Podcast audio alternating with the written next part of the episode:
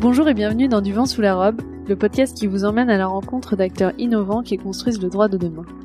Je suis Laetitia Jacquier et dans cet épisode, j'accueille Adrien Van den Branden.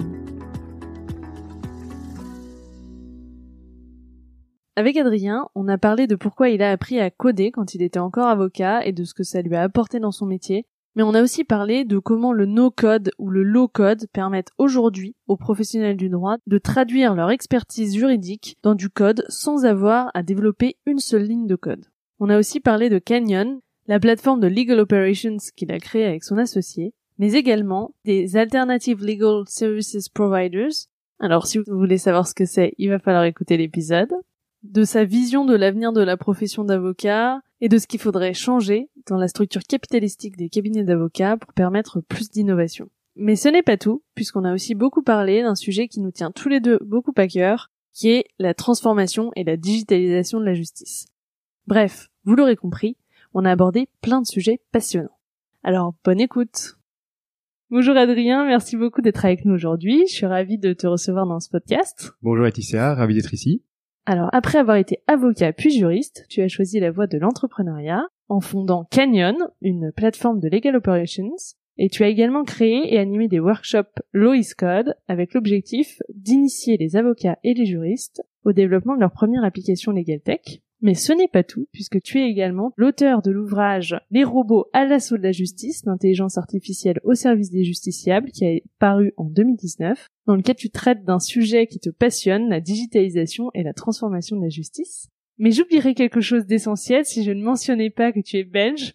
Bon, j'avoue, j'ai très très envie de faire une de ces petites blagues dont euh, nous autres Français sommes très friands mais je vais vous épargner ça et ne pas me mettre les Belges qui nous écoutent à dos. Bon, j'ajouterai simplement que si vous vous attendez à entendre le même accent que dans Dickeneck, vous allez être très très déçus parce que oui, Adrien n'a pas d'accent euh, et oui, je sais, c'est très triste, mais euh, bon, je dédie tout de même cet épisode à ma cousine MC avec qui je partage un amour inconditionnel pour les répliques de Dickeneck. Ah, Dickeneck, grand classique. On en est très fiers en Belgique. Mais oui, mais vous pouvez, j'adore.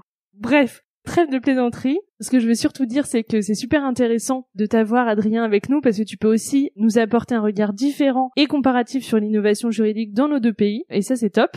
Donc, euh, Adrien, avant de rentrer dans le vif du sujet, est-ce que tu peux nous parler un peu de ton parcours et de ce qui t'a conduit à t'intéresser au droit et plus spécifiquement à l'innovation dans le domaine du droit? Euh, Merci pour l'introduction.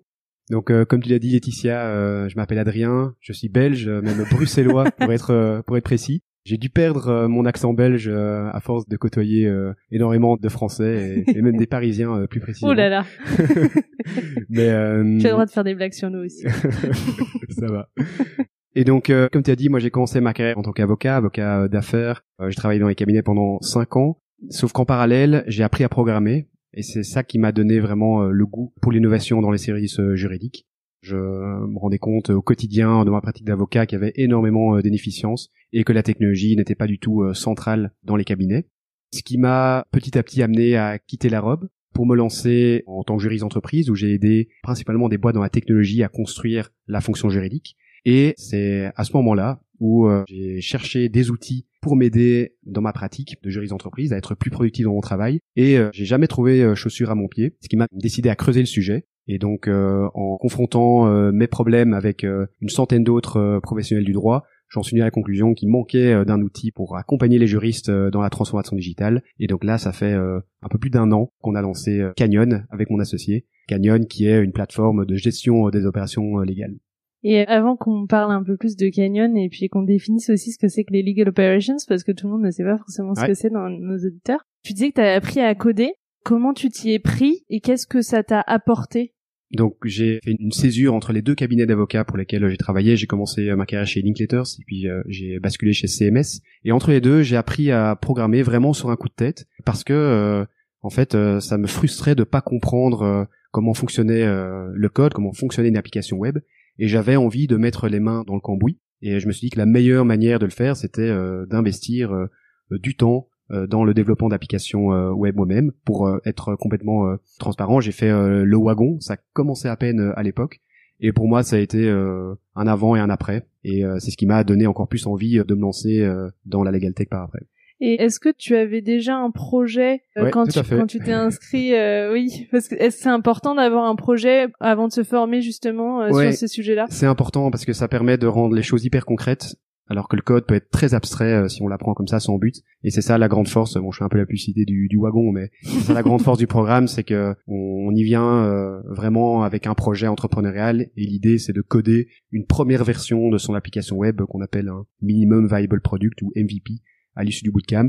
Moi, pour la petite histoire, j'avais développé un legal bot qui allait analyser euh, les changements dans la loi ah, trop bien. Euh, et qui répercutait ces changements dans les contrats, qui faisaient des références à des articles. Donc l'idée c'était que bah, si on faisait référence à un article, par exemple du code du travail, dans un contrat de travail et que celui-ci euh, avait changé, eh bien euh, on recevait une alerte en disant tiens cet article a changé, donc il faut peut-être changer le, le, template.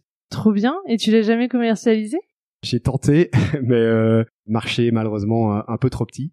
Et donc après ça, tu disais que t'es retourné en cabinet? Ouais. Est-ce que t'as vu une différence dans l'approche de ton métier d'avocat après avoir fait cette formation? Complètement. Euh, déjà, sur le plan euh, technique, j'étais euh, évidemment beaucoup plus au fait que la plupart des avocats, certainement de mon âge. Et donc, moi, j'ai été beaucoup plus impliqué dans des projets où on allait très fort dans la technique, dans le droit de la propriété intellectuelle, dans la protection des données, dans les systèmes d'information, ce qui me permettait de discuter de manière très concrète avec des profils techniques, type des CTO dans des boîtes. Et donc, j'ai été un bien meilleur avocat grâce à cet apprentissage technique. Donc sur le plan purement euh, du conseil, euh, je me suis vraiment bien éclaté durant ces années-là. Euh, et puis à côté de ça, de manière générale, sur le développement de là où va le marché juridique, des améliorations, des inefficiences qu'il est possible de gommer, forcément aussi, ça m'a beaucoup beaucoup aidé. Oui, bah j'imagine qu'effectivement avoir ce bagage technique quand tes clients sont vraiment là-dedans à 200%, ça aide beaucoup pour donner des conseils qui sont vraiment opérationnels et adaptés à la pratique de tes clients quand les clients euh, savaient que j'avais appris à programmer, euh, c'était. Euh, Mais ça devait être un plus. Clairement un plus. Puis tu baignes aussi dans un écosystème qui te permet aussi de rencontrer, je pense, pas mal d'entrepreneurs, d'acteurs de la tech, etc. Ça diversifie aussi. Ouais, c'est top. Franchement, c'était meilleure décision professionnelle de ma vie. Allez, bon sens. Et donc, euh, c'est quelque chose que tu recommanderais aux avocats, aux juristes de façon générale? C'est une super bonne question. Est-ce que les avocats doivent apprendre à coder? Si tu m'avais posé cette question-là au moment où j'ai fait le wagon, euh, je t'aurais dit oui parce que c'était l'unique manière de faire euh, du code. Aujourd'hui, je te dirais que non. ce qui est important pour les avocats ou pour les juristes, c'est de comprendre la logique sous-jacente au code, de savoir comment ça fonctionne, de savoir en fait traduire son expertise dans du code, mais pas de coder. Ça, c'est vraiment un rôle d'exécutant. Et euh, d'ailleurs, il y a une grande mouvance qui se développe euh, aujourd'hui. C'est le no-code, le low-code, qui permet en fait à des experts, type des juristes, de traduire leur expertise dans du code sans devoir développer eux-mêmes euh, une simple ligne de code. Et Canyon, tant que logiciel, s'inscrit complètement dans cette mouvance. Et je fais le lien avec les workshops que tu as organisés et animés, donc Lois Code, je le rappelle, où l'idée c'était justement d'apprendre aux juristes et avocats, enfin de les initier au développement d'une application quel retour d'expérience tu as de ces workshops? Comment ça a été reçu par les avocats et les juristes qui participaient à ces ateliers? C'était génial. On a formé une centaine d'avocats et de juristes euh, en Belgique, mais également à Londres. Donc c'est un sujet qui intéresse tout type euh, de juristes, peu importe la juridiction. Donc un retour extrêmement euh, positif. Et moi, ce que j'ai noté, c'est une grande curiosité des avocats et des juristes dans le code, donc de savoir comment ça fonctionne ce qui m'avait frappé, c'est qu'en fait, euh, il y a une très grande euh, facilité pour des juristes de comprendre la logique algorithmique, parce que finalement, elle est euh, assez proche. Finalement. Elle est assez proche. Mm. Oui. Donc, on a souvent tendance à croire que le code c'est pour les matheux, enfin, si on doit caricaturer, les scientifiques, etc. Mais en fait, non. Le code, c'est un syllogisme, et nous, on a le syllogisme judiciaire. si telle condition est oui, remplie, c'est ça. C'est la même chose au final. Exactement. Mm. Donc, du coup, c'est assez simple à transmettre. Par contre, sur l'aspect négatif, moi, ce que j'ai noté, c'est qui a de grosses déformations euh, professionnelles euh, quand on est euh, un juriste.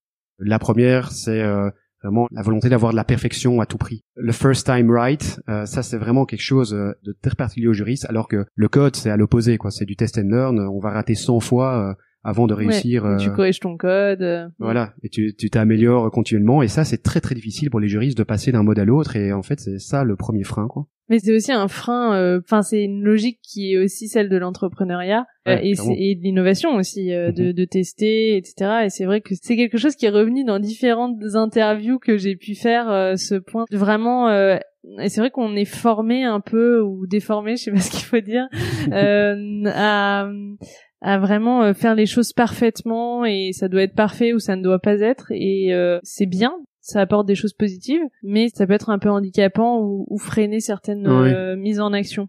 Exact, euh, c'est ce qui en fait inhibe beaucoup de juristes à, à se lancer. Et c'est vrai que moi je l'ai eu aussi, et à force d'être constamment drillé sur cette question-là, on oublie en fait qu'il y a moyen de réaliser les choses autrement. Et donc ça c'est disons le principal obstacle mental que les juristes doivent passer. Et alors, ce que j'ai noté aussi, ça c'est quelque chose qui m'exaspérait beaucoup et qui continue à m'exaspérer, c'est un peu cette euh, tentation euh, des juristes à s'auto-flageller sur, la technologie. Donc à dire, ouh là là, euh, la technologie c'est compliqué, je vais jamais y arriver. Il faut dire que c'est bien plus compliqué pour un développeur d'apprendre le droit, le droit mmh. d'apprendre la logique de comment fonctionne une loi et de savoir l'appliquer que pour un juriste d'apprendre les bases de l'algorithmie. Et donc, euh, faut arrêter de s'autoflageller en tant que juriste. On n'est pas euh, moins capable qu'autrui. Et il y a vraiment un grand, grand euh, avantage concurrentiel d'un juriste qui s'intéresse aujourd'hui à ces questions parce que il va pouvoir être beaucoup plus relevant euh, dans le futur grâce à cette connaissance.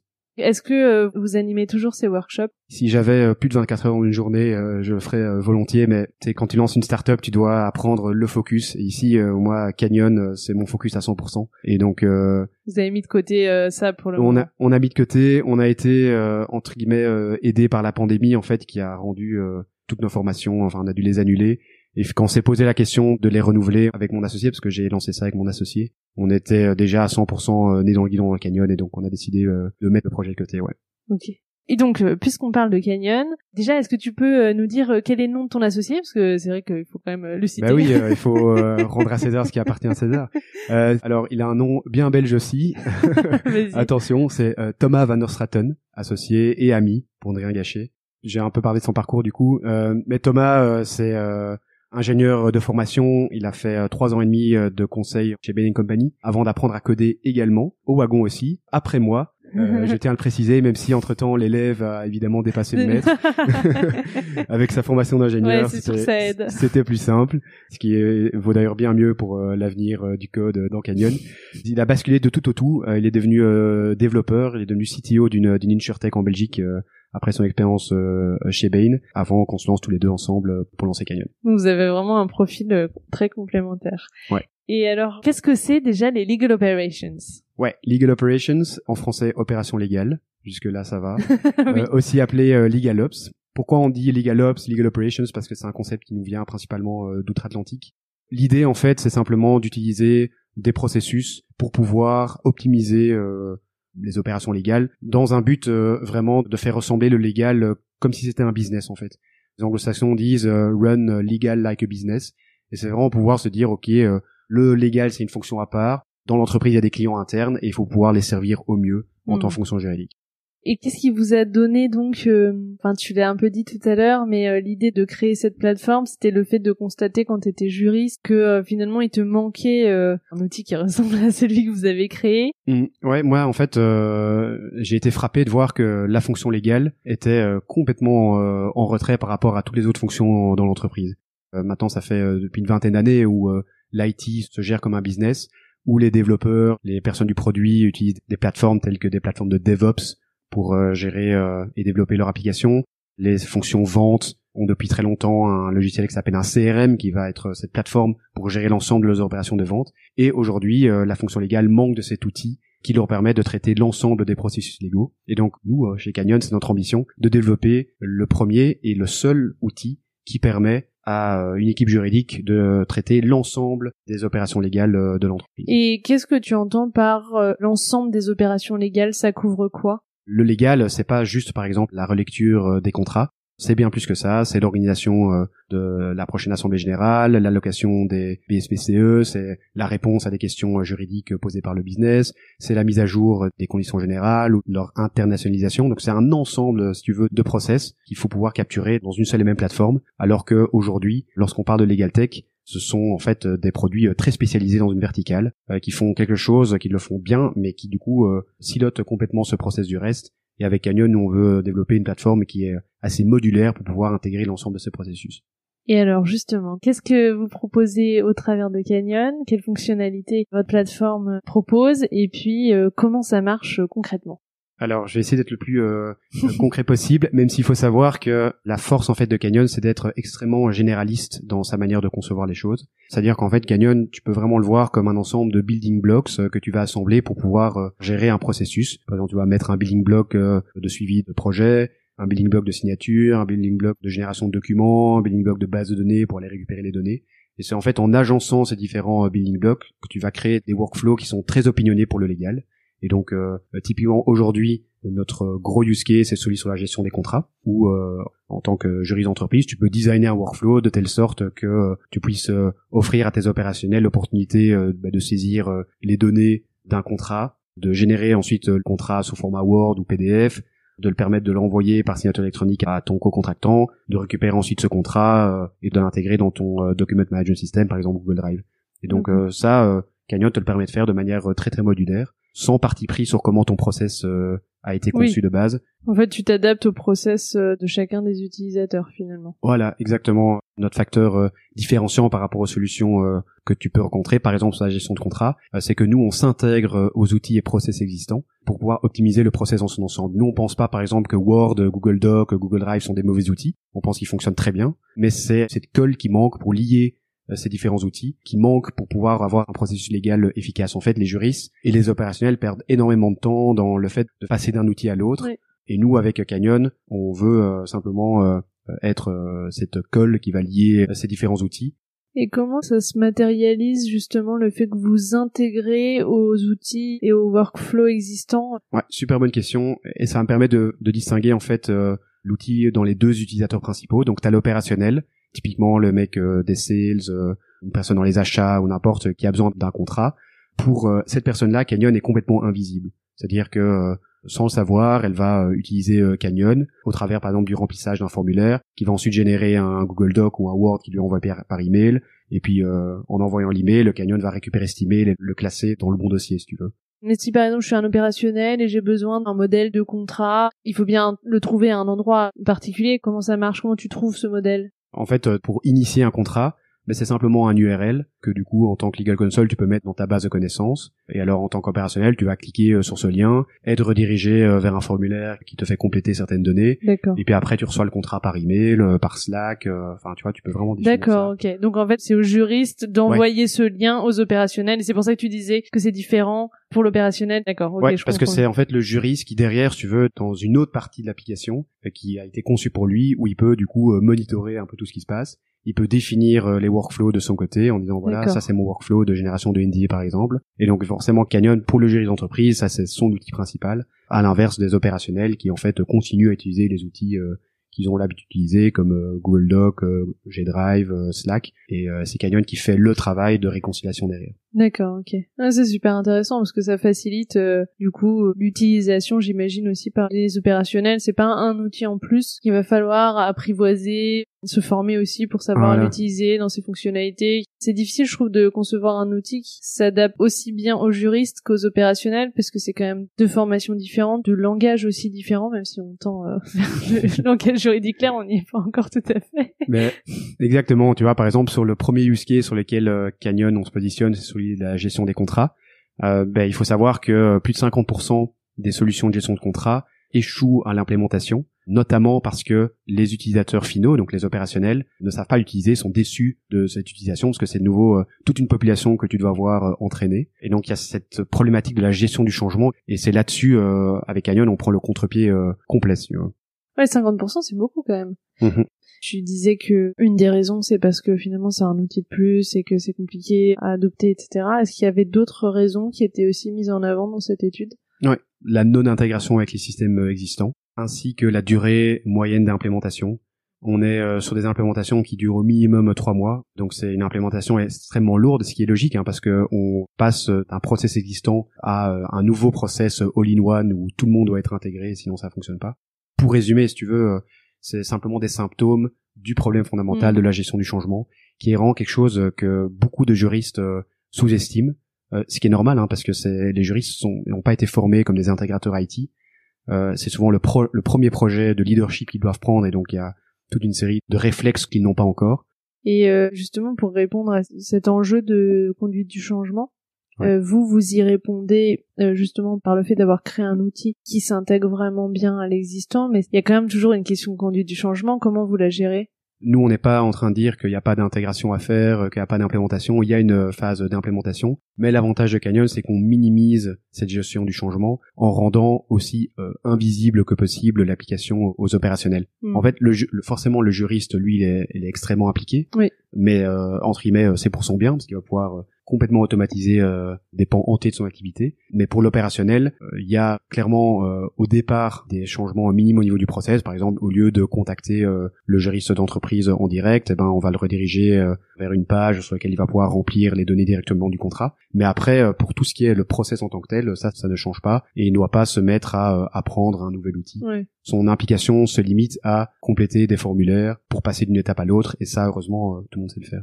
Donc il y a la partie gestion de contrat, j'imagine qu'il y a aussi euh, le rappel des échéances des contrats. Ouais, voilà, exactement. Donc tout ce que offre traditionnellement un outil de gestion de contrat, on l'offre également euh, dans Canyon, de nouveau toujours à ces deux niveaux, hein, où l'opérationnel reçoit un email ou un Slack en termes de notification, alors que le juriste d'entreprise, lui, va recevoir euh, notification dans l'application. D'accord. ok.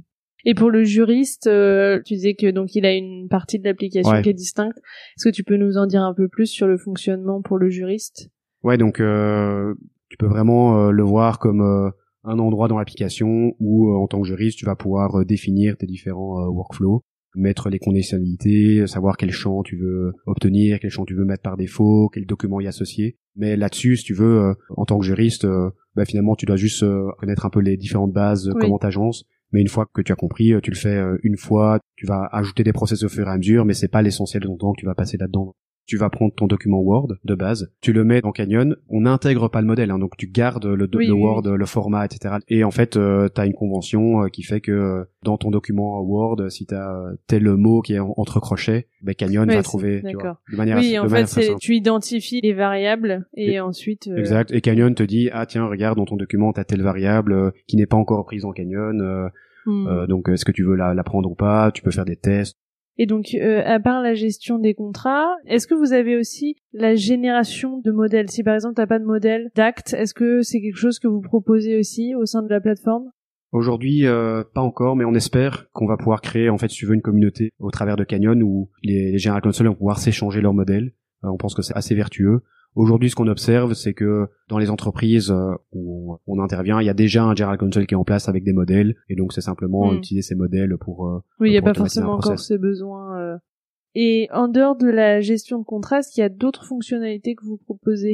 Donc c'est notre premier use case, parce que c'est vraiment le premier besoin en général des jeux d'entreprise. Euh, mais comme je disais, Canyon est extrêmement euh, modulaire, et donc euh, n'importe quel type de processus légal doit pouvoir être euh, automatisé. Nous, on est dans une logique de co-construction euh, avec nos clients, et donc euh, s'il y a des auditeurs qui nous écoutent et qui euh, pensent à un use case qui est intéressant d'automatiser chez eux, euh, qui n'hésitent pas à me contacter. Je serais ravi de voir ce qu'il y a moyen de, de faire pour les aider pour avoir été juriste d'entreprise aussi, je sais qu'il y a autant de manières de faire tourner un département juridique qu'il y a de départements juridiques. Et donc, euh, c'est à l'outil à s'adapter Oui, au process existant et Mhm. pas à l'entreprise de changer complètement un process pour pouvoir euh, gagner en efficacité.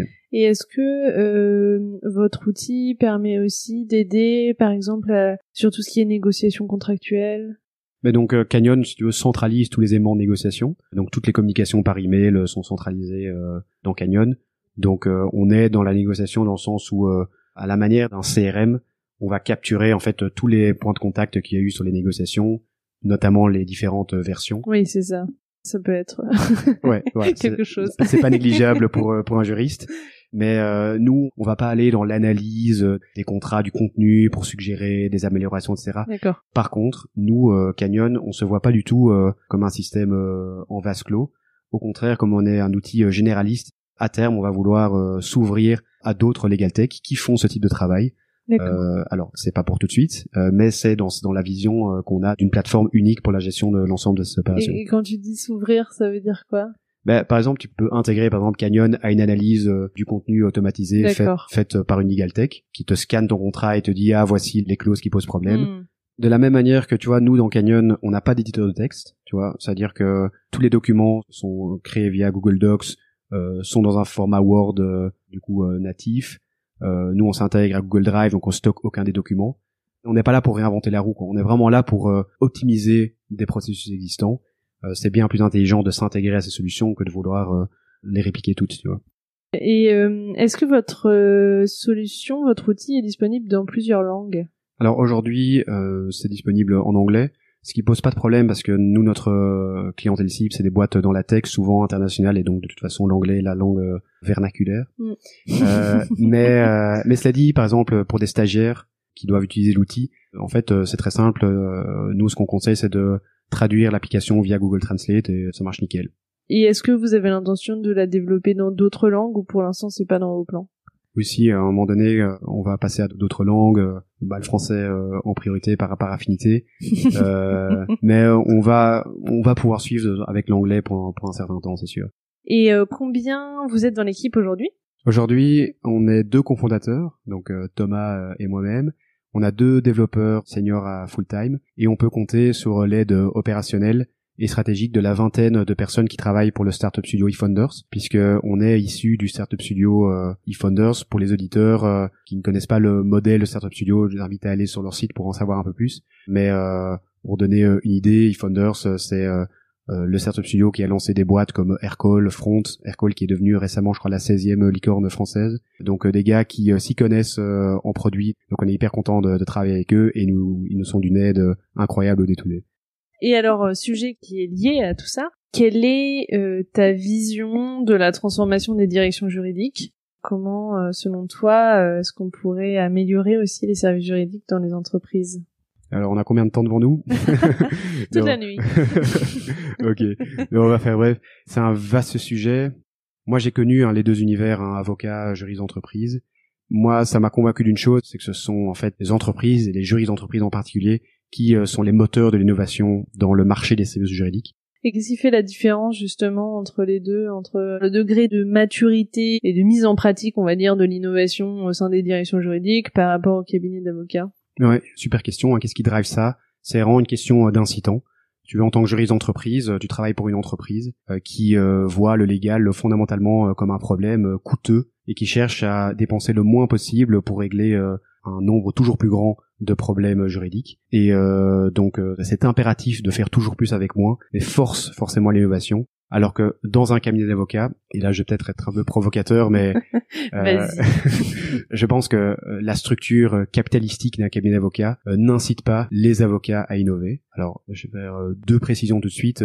Ici, je parle des cabinets en tant que structure, pas des avocats en tant qu'individus. Les individus sont complètement capables d'innover, mais je pense qu'il y a un problème au niveau de la structure en tant que telle. Et alors, euh, lié à ça, euh, la deuxième précision que je voulais euh, aborder, c'est que je parle bien du cabinet d'avocats euh, d'affaires et pas euh, l'avocat euh, individuel, civiliste, pénaliste. Enfin, tu vois, je, je les mets pas du tout dans la même catégorie. Un cabinet d'avocats, c'est simplement une association de, de personnes qui mettent en commun leur propre argent. Et donc, c'est une entreprise où tous les actionnaires sont à la fois les managers. Et donc sans apport de capital externe, il faut le préciser. Et ça, c'est vraiment une exception, euh, évidemment, euh, pour des entreprises qui réalisent euh, plusieurs millions, voire des milliards de chiffres d'affaires. Parce que, du coup, le deuxième élément de la définition, c'est l'innovation. Et ça, on peut le tourner de toutes les manières qu'on veut, mais l'innovation, c'est un investissement, c'est de, c'est de l'argent. L'idée, c'est de réduire les profits aujourd'hui dans l'espoir de dégager des profits dans le futur. Et euh, forcément, comme les avocats, ben, ils mettent leur propre argent sur la table, mais il est beaucoup plus difficile à Ouais. mobiliser parce que l'argent, on préfère se le garder pour Oui. euh, assurer son train de vie. euh, euh, Oui, c'est de l'argent qui sort directement de ta poche. euh. Ouais, plutôt que l'argent d'un investisseur externe sur lequel tu as moins d'affinité, ouais. si tu veux. Oui, oui, c'est Et, euh, et en plus de ça, le facteur euh, aggravant, euh, c'est que les cabinets d'avocats, dans leur manière euh, de s'organiser, euh, c'est un peu une sorte euh, de gérontocratie, hein, où euh, finalement au plus, c'est ça, hein, au plus, euh, au plus t'es capé, au plus t'as fait d'années, au plus euh, t'es proche de la retraite, au plus grand ton pouvoir euh, décisionnel. Oui, c'est vrai. Et donc du coup, quel est euh, l'incitant d'un avocat euh, senior, euh, partner à quelques années de la retraite, de venir euh, subsidier avec son propre argent l'innovation au profit de ceux qui le suivront? Oui, Il n'y en a pas beaucoup. hein. Mm. Euh, Oui, c'est vrai. et donc euh, du coup, si tu veux, structurellement, il y a énormément, énormément de freins à de la vraie innovation. Ce qui fait que, euh, tu si tu regardes sur cet angle-là, ben, forcément, une entreprise, elle a intérêt à innover. Euh, Il y a des incitants pour ça. Le cabinet n'a pas intérêt à innover. Il n'y a pas d'incitant pour ça. Oui, et puis je pense que aussi euh, ce qui fait la différence entre cabinet d'avocat et direction juridique, c'est que la direction juridique, comme tu l'as dit, elle s'inscrit au sein d'une entreprise, et dans beaucoup d'entreprises, tu as déjà une culture de l'innovation aussi, qui peut justement driver un peu euh, la direction juridique et la, la pousser à, à changer, à innover, etc. Euh, là où tu n'auras pas forcément cette influence extérieure, ça peut venir des clients, ceci dit, hein, Et donc, euh, mis à part les éléments que tu as listés tout à l'heure sur justement euh, ces freins à l'innovation, est-ce que tu en vois d'autres en cabinet? Pour moi, tout découle de ça. Enfin, tu vois, genre euh, la tarification auto-horaire. Oui, c'est ce que j'allais dire, la facturation. Ouais. La rémunération des collaborateurs avec les objectifs. Tout découle de cette structure capitalistique où, euh, en tant qu'avocat, tu mets ton propre argent et donc tu t'attends à un return euh, immédiat ou immédiat. en tout cas euh, à ouais, tu, en tant qu'avocat, enfin, à moins de faire un emprunt à la banque euh, sur sur 5-10 ans, tu as besoin de cet argent euh, maintenant. Tu as des frais euh, directs, donc tu ne peux pas en fait euh, te permettre d'innover sur le long terme. Alors que les entreprises, elles ont du capital euh, externe avec des investisseurs qui sont dans une logique euh, long terme et qui acceptent de perdre de l'argent, parfois énormément d'argent dans le court terme ou moyen terme, pour euh, avoir euh, les gains qui, qui s'affichent dans le futur. Donc c'est euh, c'est ça qui joue. Et quelles solutions tu vois pour changer ça et pour euh, débloquer ces freins à l'innovation? J'en vois une assez concrète et c'est pour ça que je te donne la précision sur le fait que je tape pas sur les individus en tant qu'avocat, je tape sur la structure. Donc il faut pouvoir euh, changer ou s'extraire de ces structures-là. Et moi, tu vois, si j'étais un avocat euh, qui devait me relancer dans un système, euh, ce que je ferais, c'est que je montrais une structure alternative au cabinet d'avocats. Euh, en anglais, les, les Alternative Legal Services Ouais, Providers. providers. Ouais. le ouais, le- dans, le jargon euh, anglo-saxon, donc ouais, les et, et les SPIs, c'est simplement des, bah, des fournisseurs alternatifs, et souvent spécialisés dans un domaine, typiquement relecture de contrats, euh, gestion de cap table, levée de fonds, gestion de portefeuille IP, qui euh, sont structurés comme des entreprises, avec un management et un actionnariat différencié, un apport de capital externe, et qui là, du coup, ont un incitant forcément à innover. Et donc euh, moi, euh, je lancerai euh, clairement un ELSP avec euh, des avocats qui ont cette expertise-là. Ce qui est intéressant, c'est que tu peux monter ça au départ de manière très manuelle, et puis aller chercher euh, des investisseurs pour augmenter la force de frappe et, et te lancer. Et ces structures, de ce qu'on connaît, elles recoupent plutôt des avocats ou des juristes ou même euh, euh, Ouais. d'autres profils. Ça dépend des juridictions parce que tu as toujours euh, des contraintes réglementaires Oui, liées à la pratique du droit. aussi. Ouais, c'est ça, déontologique, etc. Mais ce sont souvent des anciens avocats, des juristes hein, qui ont une expertise. Oui, ils ont un euh, profil. euh, Ouais, mm. un profil juridique qui euh, qui lance cela de manière multidisciplinaire avec des gars dans la tech, dans le produit, dans le fiscal, enfin en fait euh, qui rassemblent leurs expertises pour pouvoir régler un problème concret pour les entreprises. En Belgique, euh, t'en as quelques-unes, mais c'est surtout euh, en Angleterre et aux États-Unis. Ouais, c'est ça. Ouais. Ça, j'avais vu beaucoup euh, dans les pays anglo-saxons. Mais euh, tu vois, par rapport au système français, les avocats ont un monopole de conseil. En France, euh, c'est euh, c'est assez particulier hein, ce monopole de la consultation euh, juridique et euh, attention la rédaction d'actes euh, sous, Oui. sous sein privé. Donc en France, il y a ces contraintes réglementaires qu'il faut pouvoir euh, naviguer. Cela dit, ça, ça n'empêche pas hein, le développement des LSP. Je prends par exemple euh, Seed Legals, qui est une boîte anglaise euh, qui conseille les entreprises euh, sur le levée de fonds, les startups surtout, qui vient de s'implanter à, à Paris. Il y a quelques exemples des, des LSP de ce type-là qui se sont lancés en France, mais clairement il y a cette contrainte réglementaire qui pour moi, si je peux le dire franchement, est, est une aberration au niveau des règles de droit de la concurrence européen et qui devrait être challengée devant les- la Cour de justice européenne. Parce qu'en Belgique, vous avez pas ce monopole. Non, Ça? Non, non, non, mais dans plein d'autres pays non plus. oui, oui. il y a que la France, euh, j'ai l'impression qu'il y a ça. les, les irrésistibles gaulois. Ouais, je... euh, mais en Belgique, non, ça n'existe pas et ça n'a jamais existé en Ouais, fait. c'est ça, c'est ce que j'avais demandé. Est-ce que ça a existé et ça a été Non. ensuite euh, abrogé ou est-ce que euh, ça n'a jamais existé? Par contre, en Belgique, et je crois dans la plupart des autres pays, euh, tu as le monopole de représentation en justice, le monopole de plaidoirie. ça oui. Et ça, il fait parfaitement euh, sens pour un avocat. Mhm. Mais euh, si on en revient à justement ces services alternatifs, est-ce que tu as d'autres exemples euh, Je crois que tu m'avais parlé de Uplo. Uplo, c'est différent parce que eux, euh, c'est un logiciel avec un service euh, qui est fait par un cabinet d'avocats, mais ils s'inscrivent dans cette mouvance-là, si tu veux. Enfin, là, euh, c'est des avocats sans doute parce qu'il y a ce monopole de conseil, euh, mais euh, c'est le genre de projet qui doit pouvoir voir le jour. Oui, parce que c'est vrai qu'en fait, en réalité, tu peux très bien te dire, je suis cabinet d'avocat et je vais m'inspirer de ce système-là pour finalement créer une structure un peu différente, avec une partie où tu proposes des services très spécifiques euh, que tu vas pouvoir en partie automatiser et ou sur lesquels tu vas pouvoir euh, gagner en rentabilité et donc euh, proposer des tarifs qui seront plus intéressants et puis en même temps continuer une activité qui est peut-être plus classique entre guillemets. Ouais, c'est ça. Après, c'est tout dépend de ton niveau d'ambition, tu vois, parce que le gros frein que tu as en tant que cabinet d'avocat, c'est que tu peux pas aller lever des fonds Oui, euh, auprès de capitaux externes. Or, pour développer une startup, euh, ben, tu dois pouvoir euh, lever des fonds pour te développer, pour te faire connaître ailleurs, acquérir des clients. Et donc, tu as euh, plutôt intérêt à faire comme Seed Legals, hein, euh, à te lancer comme une société, lever des fonds, engager des juristes, tout synchroniser pour qu'il n'y ait pas d'amalgame Ouais. entre ce qu'offre euh, la Legal Tech et euh, ce Oui. qu'offre le cabinet derrière. Et euh, est-ce que tu connais beaucoup de directions juridiques qui ont recours à euh, des ALSP justement? Pour l'instant, c'est beaucoup l'apanage des grands groupes parce que aujourd'hui, pour des questions de volume et euh, de taille de contrat, c'est le marché le plus juteux. Mais moi, je pense que toute entreprise, dès qu'elle a suffisamment de besoins juridiques, va pouvoir simplement séquencer ces différentes tâches juridiques, confier la gestion des contrats et la relecture à une ALSP spécialisée, confier sa gestion de portefeuille IP à une ALSP spécialisée là-dedans, confier euh, ses levées de fonds à une LSP spécialisée. Et c'est contentieux, euh, par exemple. Euh, bah, toujours un cabinet d'avocats. tu vois, les, en fait, les, les cabinets d'avocats vont perdre l'immense majorité de leur part de marché, mais vont se recentrer sur ce qui fait vraiment leur spécificité, c'est-à-dire la gestion des litiges et alors des opérations exceptionnelles du type rachat, vente d'entreprise, qui, je pense, vu l'expertise accumulée de ces cabinets, vont rester. Mais pour tout ce qui est du day-to-day, il y a des solutions qui seront beaucoup plus avantageuses, qui vont prendre leur lait. Et si je suis avocat et euh, j'ai pas envie de, de perdre toutes ces parts de marché, il faut que je fasse quoi? Bonne question. Mais tu peux lancer une ALSP. Si c'est ça qui t'intéresse, si toi c'est la technicité du contrat en tant que tel, si euh, tu veux le bien de ton client, tu peux lancer une ALSP spécialisée là-dedans, dans laquelle tu vas pouvoir euh, traduire toute ton expertise euh, et l'optimiser pour un plus grand nombre de clients, et tu vas contribuer à améliorer l'efficacité de ces services juridiques. Donc il y a vraiment tout, tout, tout un champ euh, des possibles qui s'ouvre et il y a des opportunités euh, énormes pour les juristes et les avocats qui veulent euh, changer la manière dont le droit est fait pour le bien des entreprises et des clients final. Pour que nos auditeurs comprennent bien la différence entre un cabinet d'avocats en termes de prestations proposées, hein. ouais. entre un cabinet d'avocats et un ou une ALSP. Euh, qu'est-ce qui change en fait entre les deux? Qu'est-ce qui les différencie en termes de prestations?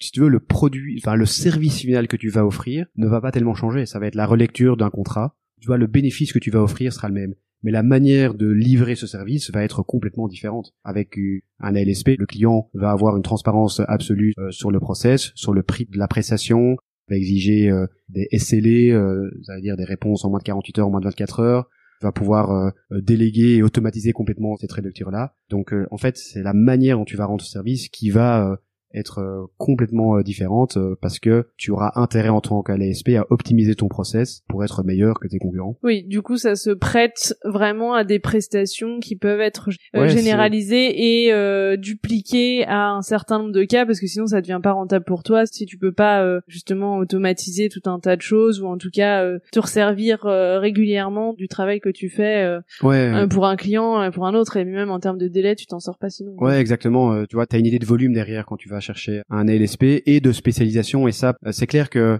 euh, tu vois en tant qu'avocat ça veut dire que ton objectif va plus être de satisfaire euh, le client dans toutes ses demandes d'être le généraliste absolu etc tu vas pouvoir le conseiller de voir quel spécialiste aller voir. Mais toi ton rôle ça va être de dire ok en tant que prestataire je vais décharger mon client de cette famille de problèmes là sur la gestion et la relecture des contrats. Et c'est ça que tu vas pouvoir offrir à ton client et alors, c'est un peu ce que je disais en introduction, euh, on en a un petit peu parlé au cours de ce début d'interview, mais quelle différence tu perçois dans l'innovation, que ce soit côté direction juridique ou côté cabinet d'avocats, entre la France et la Belgique, et plus mhm. généralement dans les différents pays d'Europe et puis euh, plus globalement euh, du monde Ouais, Super question. C'est vrai que étant belge, j'ai l'avantage de pouvoir un peu comparer les deux. Moi, je note que la France est en avance par rapport à la Belgique. Moi, j'ai rencontré ici des juristes d'entreprise, des general counsel qui sont euh, vraiment euh, pionniers en avance sur leur temps, qui savent exactement là où ils veulent aller. Alors qu'en Belgique, euh, on est encore un peu au début. C'est aidé aussi par le fait qu'il y a beaucoup plus de boîtes dans la technologie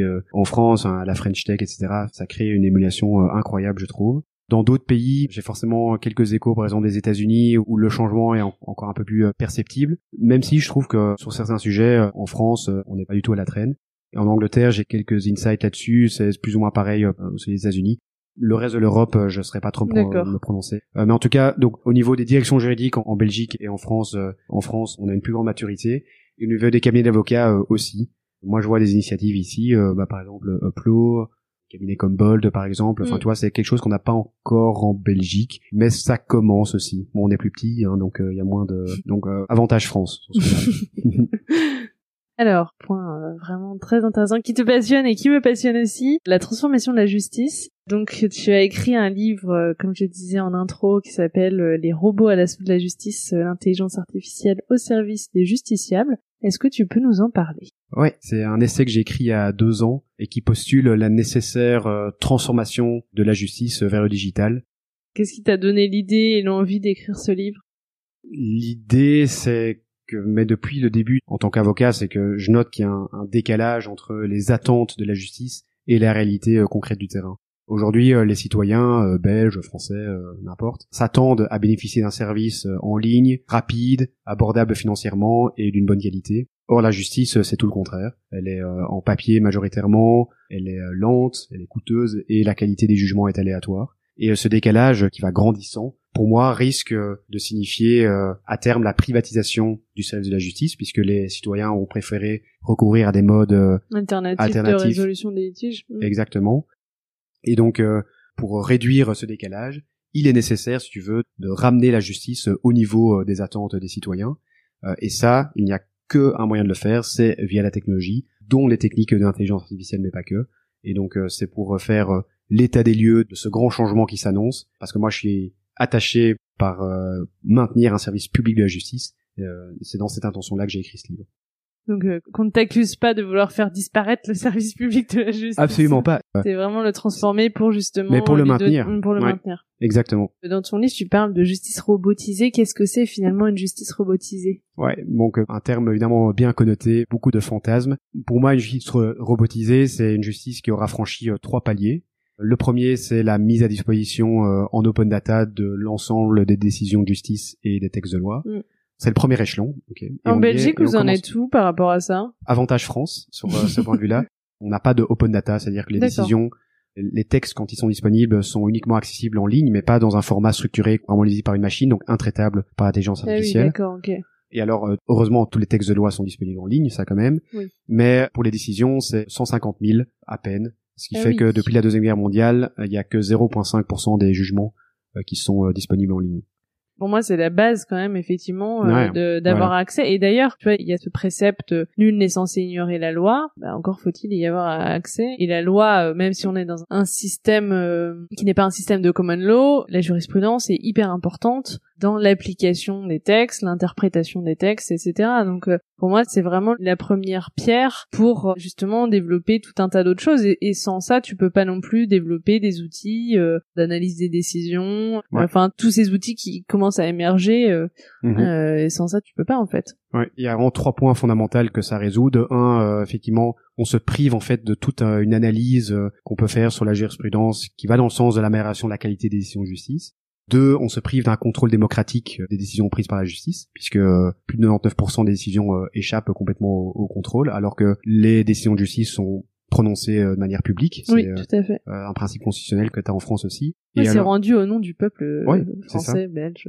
Exactement. Et alors le troisième point, c'est que même si on n'est pas dans un pays de common law où la jurisprudence joue un rôle plus important, ben elle joue évidemment un grand rôle en Belgique et en France aussi. On se bat littéralement pour avoir accès à des jugements. Mais donc tu n'as qu'une infime partie de la jurisprudence qui est publique et sur laquelle se base l'ensemble euh, des décisions de justice. Et donc, moi, il m'arrivait que euh, un juge euh, se base sur une décision de son tribunal auquel lui avait accès et que moi je sur lequel j'avais pas accès parce que n'était pas disponible en ligne et en un coup le juge me dit ah selon l'arrêt qu'on a rendu a 20 ans dans cette cour d'appel et euh, toi, en tant qu'avocat, t'es là, mais super, mais moi, en fait, j'ai jamais vu cette décision-là, et maintenant, on prend ça. Donc, euh, ouais, ça pose effectivement. Euh, t'as la question de l'accès bah, par les justiciers, par les professionnels, mais t'as effectivement aussi le côté euh, est-ce qu'on peut assurer une défense effective sans avoir accès mm. à justement ces éléments-là, parce que tu te défends pas de la même façon quand tu connais l'existence d'une décision, mais tu vas l'analyser et chercher les failles ou, ou les ressemblances, hein, selon le, cas,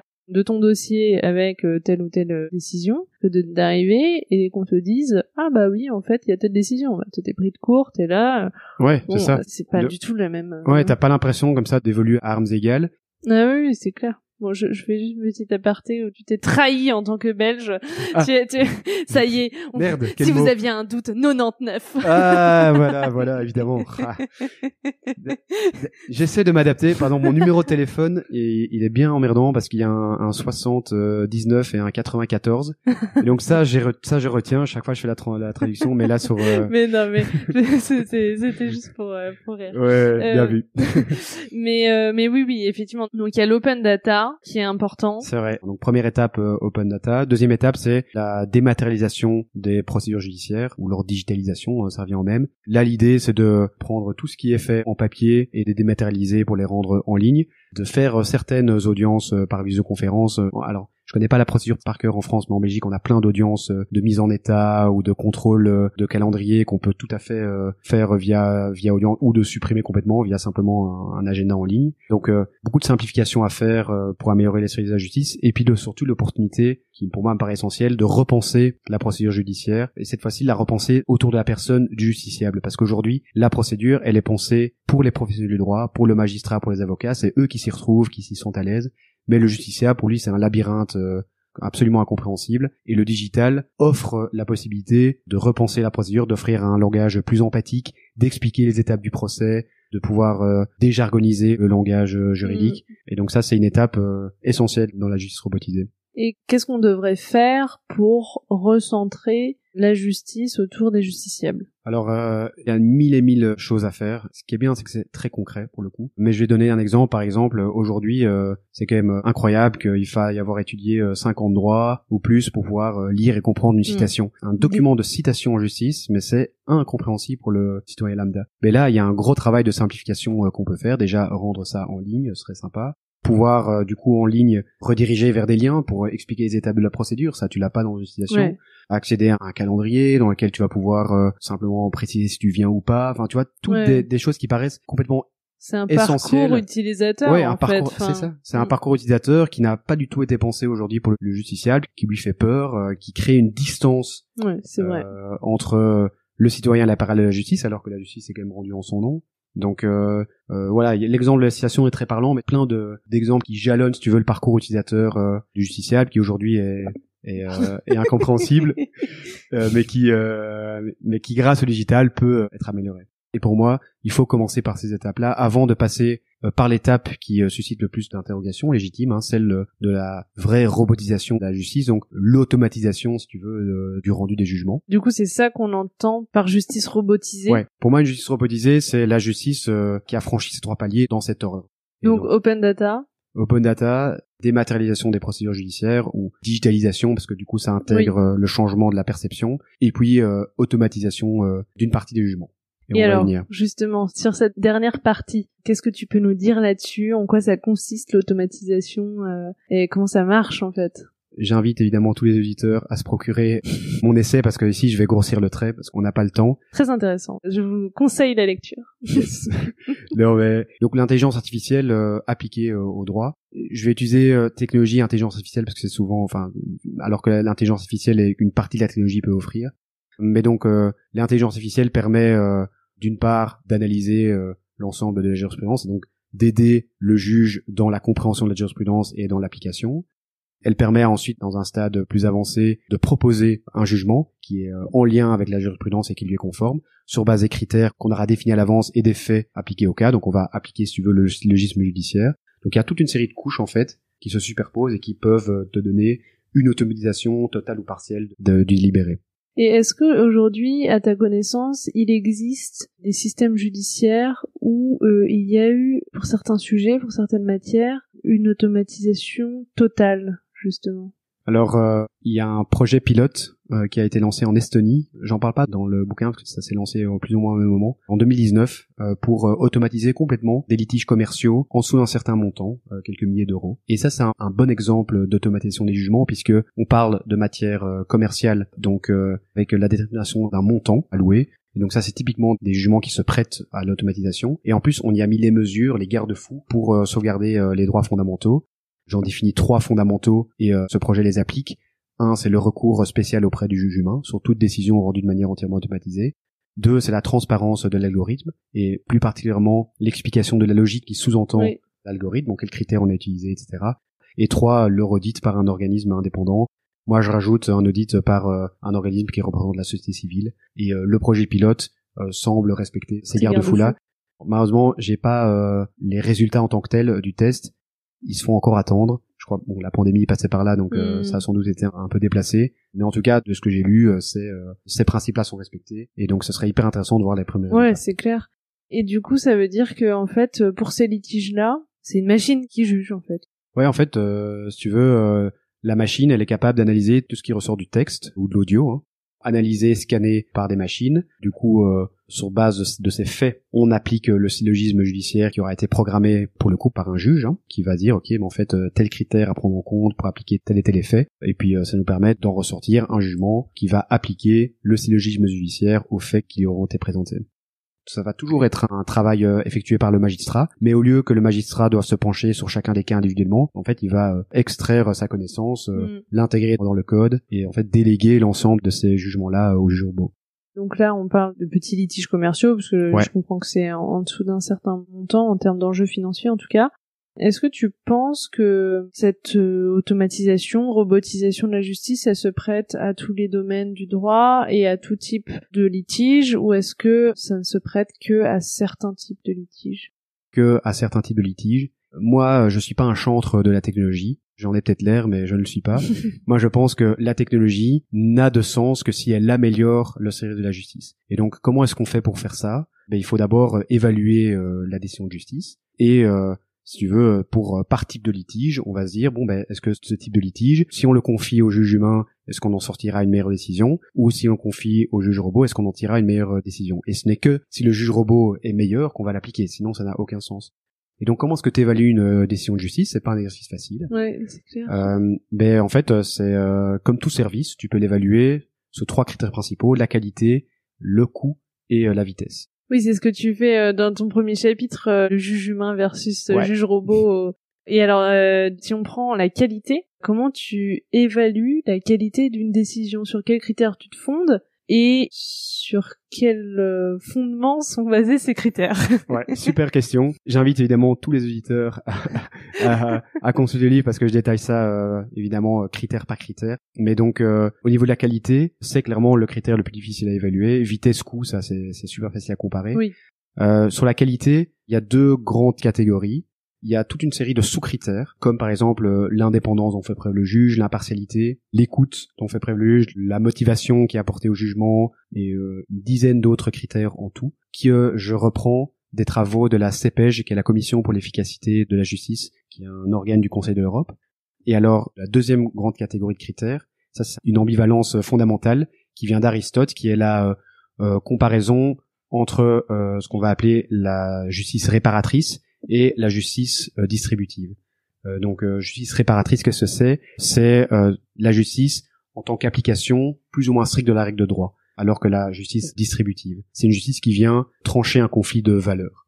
Donc j'ai repris, si tu veux, ces différents critères. Ces critères, ensuite, tu les mets d'un bout à l'autre et tu essayes d'évaluer en fait les différents litiges par rapport à ça. Mais ce qui est encore plus compliqué, c'est que toi et moi, on va avoir des sensibilités différentes par rapport à ça. C'est pas objectif. Ouais, Exactement.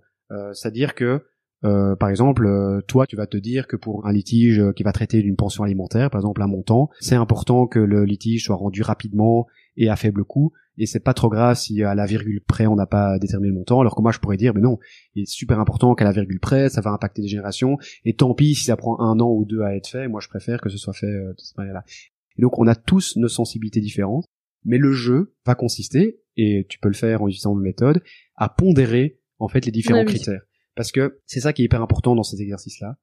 Par litige, tu vas avoir une importance différente aux critères que tu vas donner. Et après, le jeu, c'est de se dire, ok, ben, j'ai par exemple 100 points à mettre et je vais les répartir entre les différents critères qui sont importants. Et puis, une fois que tu as fait cette évaluation-là, ben, on va déterminer de manière objective lequel entre le juge robot ou le juge humain est euh, manifestement euh, meilleur sur euh, tel et tel type de critères.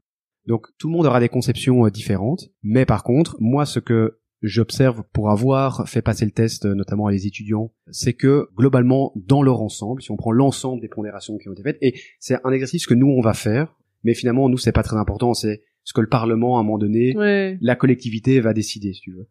Mais dans leur ensemble, on constate en utilisant cette méthode que les robots prennent des meilleures décisions, donc qui optimisent le rapport qualité-coût-vitesse dans tous les litiges qui ressortent principalement de l'application de la justice réparatrice, et c'est souvent du coup des litiges qui aboutissent à la détermination d'une amende, d'un montant ou d'un délai. Donc des choses très euh, factuelles, et en plus beaucoup de litiges répétitifs.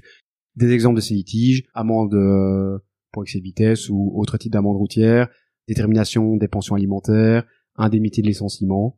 Donc ces sujets-là se traitent très bien à une automatisation parce que le robot est dans son ensemble rend des décisions plus efficientes par rapport à l'humain. Par contre, tout ce qui est du ressort de la conception distributive, des tranchements de valeur, dans lequel s'intègrent toutes les matières criminelles, Là, il vaut mieux les laisser aux mains du juge euh, humain, euh, puisqu'il rend en fait euh, des décisions plus efficientes que le juge robot. Et je sais que aux États-Unis, il y avait des expérimentations, notamment sur l'utilisation d'un système basé sur l'intelligence artificielle. Exact. Et eh ben voilà, ça c'est typiquement un super mauvais exemple de l'application de l'intelligence artificielle au droit. Ça c'est vraiment là où il ne faut pas aller et où tu vois toutes les dérives que ça peut entraîner. Je pense que tu fais référence à l'affaire euh, Loomis. Oui, tout à Donc euh, pour euh, remettre le contexte pour tes auditeurs, dans certains États des États-Unis, donc c'est pas un projet, hein, c'est la réalité. Mm. Ici c'est dans le Wisconsin, mais t'as as en Floride, dans le Michigan aussi, dans d'autres États. La peine de prison donnée à des récidivistes est basée sur un score de risque de récidive qui est déterminé par un algorithme conçu par une société privée, algorithme qui est tenu secret et sur lequel le juge le prend pour argent euh, comptant hmm. sans que euh, il puisse être contesté et remis en question par le justiciable. Ça pose quand même des grosses questions de droit de la défense et euh, exact. Et, mais justement, euh, ça me fait penser, euh, tout à l'heure tu parlais de la transparence euh, comme garde-fou, et effectivement, la difficulté souvent, c'est que ben, face à cette obligation de transparence, il y a souvent des éléments propres à l'API ben. qui sont opposés et qui du coup, en fait, aboutissent à quelque chose que je trouve aberrant, qui est que je ne vois pas comment on peut utiliser, enfin en tout cas fonder sa décision sur quelque chose qui n'est pas transparent pour les parties. Parce que comment est-ce que on peut remettre en question, en tout cas challenger une décision, sans savoir finalement sur quoi elle a été fondée? Et c'est exactement comment ça fonctionne? C'est exactement l'argument qu'a utilisé l'avocat de Loomis, hein, qui a contesté cette décision devant la Cour suprême euh, Wisconsin. Euh, malheureusement, euh, la Cour suprême n'a pas entendu cet argument et a privilégié la propriété intellectuelle de l'algorithme pour le fait qu'il ne, ne, devait pas être révélé euh, au public. Ça passerait euh, jamais le cap de la Cour européenne des droits de l'homme. Je pense, que du coup c'est très particulier aux États-Unis, mais cet exemple-là, il contredit tout ce que je propose euh, dans mon essai. C'est-à-dire déjà en termes d'application, là ici on parle de, de mettre quelqu'un en prison qui est de la conception distributive à 100% de, de, la justice et qui du coup devrait être en dehors du giron de l'intelligence artificielle et de la robotisation. Mm.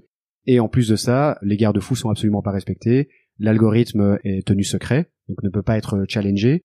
Oui, il euh, peut y avoir des biais aussi. Et il y a des biais. Et d'ailleurs, c'est a été prouvé. Il y a des biais. Euh, il y avait des, biais ratios dans ce dans cet algorithme qui est utilisé. Ouais, sur l'origine ethnique. Euh, ouais, exactement. Deux fois plus discriminant pour les récidivistes noirs par rapport aux récidivistes blancs. Ça dit ce qu'on oublie de. Mais il continue à être appliqué ce système. Oui. Utilisé. À, ma, ouais, ma, ma connaissance, oui. Forcément, hein, il y a c'est des contrats qui sont qui sont. C'est dingue quand Par contre, ce qui est assez intéressant, on ne sait pas, hein, parce que on n'a pas accès à cet algorithme, on ne sait pas sur quelles données il se base. Enfin, si, on sait sur quoi il se base notamment, euh, mais on ne sait pas euh, les déductions qu'il prend par rapport à ces hmm. informations. Mais ce qui est intéressant avec euh, cette étude qui a été faite par après sur les biais ratios qui sont présents dans cet algorithme, c'est que il a sans doute permis de révéler un racisme euh, profondément ancré dans la justice pénale américaine. Oui, parce que finalement, en fait, quand on parle de biais, on dit le biais des algorithmes, mais finalement, euh, les biais des algorithmes, c'est, enfin, sauf à ce qu'il y ait un biais volontairement introduit, euh, etc., c'est souvent la reproduction de biais humains. Exactement. Mm. Donc, du coup, il aura, bon après, est-ce qu'il a changé concrètement cela, mais il aura eu au moins pour effet de mettre en lumière mm. ce racisme dans la justice pénale américaine. Ouais. Mais ça, c'est clair que ça, c'est avantage après à voir ce qui est, ce qu'il en est fait. Ouais, parce qu'on continue à utiliser, donc je pense que ça ouais, mais C'est ça qui me choque. Et alors, sur le coup et la vitesse. Ouais. J'imagine que le, juge robot gagne. ouais. ouais, ouais, il gagne, euh... Parce qu'il y a un gros écart entre, euh, en termes de coût et de vitesse. Ben donc, euh, évidemment, c'est une question de volume. Sur un jugement, euh, le juge humain gagne. Mais dès que tu as un volume, en fait, significatif, l'algorithme gagne toujours, puisque l'algorithme, ça coûte le même argent de le déployer pour une décision, groupe de 10 000, 1 million. Donc, euh, en termes de traitement, euh, il n'y a pas photo. Euh, et en termes de coût, eh ben, imagine que tu peux déployer en fait la même intelligence qu'un juge humain, mais juste en utilisant une ligne de code. Ça prend énormément de temps à le mettre sur place, ça prend du temps à le maintenir, mais le coût est toujours une fraction de ce que tu dépenserais par ailleurs pour euh, former des magistrats. Les magistrats, ils sont pas oui, puis, les, des one, les maintenir ouais, et puis et puis les, les faire appliquer l'ensemble des, des décisions, concrètement lire les décisions. Enfin, tu vois, c'est ouais, c'est- je reçois beaucoup de questions sur euh, sur ça. Tu sais pas le, enfin, tu vois, à moins de faire une expérience en temps réel, tu sais pas le quantifier à l'euro près. bien sûr. Mais quand tu le mets dans cette perspective-là, c'est certain. Mais donc c'est vraiment sur la masse que tu vois Mm. vraiment la, la différence qui est assez logique d'ailleurs. On arrive à la fin de cette interview. Il y a deux questions que j'aime bien poser. La première, c'est quel conseil euh, tu aimerais donner euh, à nos auditeurs, que ce soit euh, des juristes, des avocats, des magistrats ou plus largement des professionnels du droit? C'est vraiment une question large et assez ouverte. la période qu'on vit actuellement n'a jamais été aussi riche en opportunités pour les juristes. Il suffit ju- juste d'avoir l'envie de les saisir. Et donc, euh, moi, je vois beaucoup de, de mines euh, inquiètes euh, par la vague du digital, euh, où les personnes ont l'impression d'être emportées par quelque chose qui les dépasse. Moi, je les invite à, à surfer euh, la vague euh, et qu'elles deviennent acteurs de ce changement-là plutôt que, que de le subir. Et sur quelle note tu voudrais terminer l'interview? Euh, non, je leur dirais euh, ben, de continuer. euh, si déjà euh, en écoutant ce podcast, je pense que les personnes sont sur la bonne voie. Euh, il faut d'abord euh, s'informer avant de se lancer et euh, qu'elles continuent à t'écouter euh, sur ce podcast. Merci. Euh, qu'elles n'hésitent pas à, à entrer euh, en contact, euh, euh, qu'elles soient d'accord, pas d'accord. euh, moi, j'adore Oui, donc discuter euh, de ces toi, t'es es ouvert à ce qu'on te contacte pour discuter de, de tous ces sujets. euh, je pourrais mettre ton contact aussi. Ah ouais, ouais, euh, la- très certainement. Ok, top. Et ben, je mettrai ça dans les notes de l'épisode. Bah, merci beaucoup, Adrien. C'était euh, super intéressant euh, de débattre de tous ces sujets avec toi. Merci à toi pour l'invitation. Et puis, euh, à très bientôt. Ouais, à très vite. Salut. Salut. Voilà, c'est terminé pour aujourd'hui. J'espère que l'épisode vous a plu. N'hésitez pas à me faire des retours sur cet épisode, me dire si ça vous a aidé, si vous trouvez que c'est intéressant, si le format vous plaît. Si le podcast vous plaît, n'hésitez pas à me mettre une très bonne note, de préférence 5 étoiles sur iTunes, ça m'aidera beaucoup, et à parler du podcast autour de vous. Si vous avez des questions, ou si vous voulez donner votre avis, ou si vous avez envie de partager votre point de vue sur tous ces sujets d'innovation, N'hésitez pas, vous pouvez le faire sur les pages du vent sous la robe sur les réseaux. Donc il y a une page sur Instagram, une page sur Twitter, une page sur LinkedIn, une page sur Facebook et sinon sur le site internet, sur la page dédiée à chaque épisode, vous avez la possibilité de laisser des commentaires. C'est vraiment fait pour ça, ça peut être très intéressant de débattre sur ces sujets, donc n'hésitez pas. Et sinon je vous donne rendez-vous dans 15 jours pour le prochain épisode. À bientôt!